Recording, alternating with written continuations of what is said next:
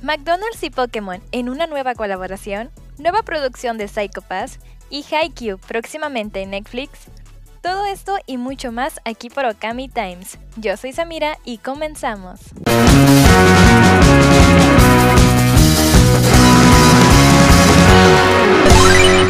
Se anunció la producción de una adaptación animada del manga Sasayaku yo Nikoi wo Utao, o también Whisper Me a Love Song, a cargo de los estudios Cloudhearts. Hashiman y Yukino regresan en abril. Se anunció que el OVA especial por el décimo aniversario de Hayari Ore no Saichun Love Comedy Wa Machigateiru se lanzará el 27 de abril junto con el videojuego de la franquicia. La compañía Frink presentó al público una figura escala inspirada en Makima de la franquicia Shenseou Man.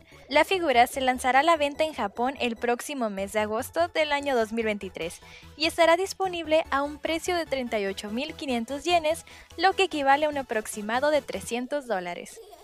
Kotobikuya anunció una figura escala basada en Raftalia, de Tate no Yusha no Nariagari, o también The Rising of the Shield Hero, para julio de este 2023.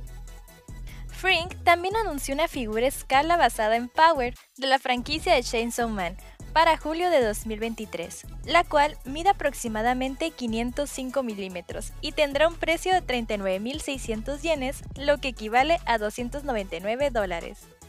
Tras dos semanas desde su lanzamiento en Japón, el primer paquete Blu-ray y DVD del anime de Bocchi the Rock acumuló 18.922 copias vendidas, 16.483 en Blu-ray y 2.439 en DVD. El paquete fue lanzado el pasado 28 de diciembre e incluye dos episodios. Psycho Pass celebra sus 10 años con una nueva película de anime. Ya se encuentra en producción la película de Psycho Pass Providence, la cual se estrenará el 12 de mayo de este mismo año en Japón. Como con el resto de la serie y las películas anteriores, Production IG también se encargó de esta nueva animación, además de que esta película contará con el reparto de las voces originales. Así que ahora solo nos toca esperar su tráiler y su fecha de estreno para Latinoamérica. Parece ser que tendremos más de uno de los bestos juzbandos, Levi Ackerman, y es que recientemente la plataforma de Crunchyroll publicó un artículo sobre una entrevista realizada a Hachime Isayama, autor de la franquicia Attack on Titan, en donde nos dio a conocer varios datos de interés sobre la obra, e incluso comentó que sí tiene planes de escribir alguna continuación directa o indirecta, tratándose esta última de algún spin-off que desarrolle la historia de otros personajes, tales como Levi. ¿A ti de qué personaje te gustaría que sacara un spin-off? Si eres muy fan de los anime de deportes, esa noticia es para ti. Y es que ya podemos encontrar en la sección de próximamente de la plataforma de streaming Netflix al anime de Haikyuu, el cual regresará este próximo primero de febrero, aunque de momento se desconocen cuántas temporadas serán las que estarán disponibles. Tendremos segunda temporada del anime de Bastard para este 2023 en Japón, a través del nuevo tráiler compartido por Warner Bros. y Netflix, se anunció la producción de una nueva segunda temporada para este anime, la cual llevará por título Bastard Heavy Metal Dark Fantasy Requiem of Hell Arc. Además, el productor Shinya Tsuruoka ha revelado que la siguiente temporada constará de 15 episodios que se centrarán en el arco de Hell's Requiem del manga. El juego de cartas de Pokémon llega a la cajita feliz de McDonald's en México. The Pokémon Company quería traer una de sus mejores y más llamativas promociones a nuestra región.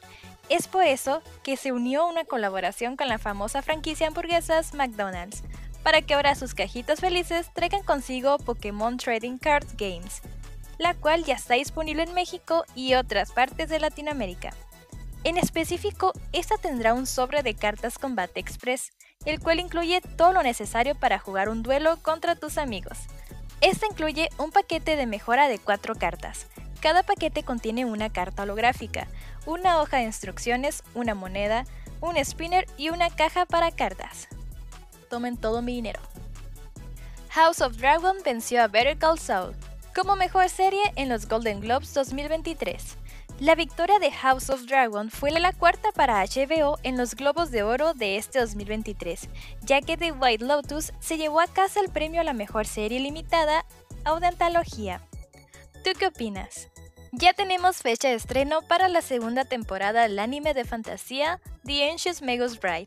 Esta nueva temporada adaptará el arco de la universidad, en la cual ambos acuden a una escuela especializada para mejorar sus habilidades y sus conocimientos mágicos. Su fecha de estreno está programada para el 6 de abril de este mismo año como parte de la temporada de primavera.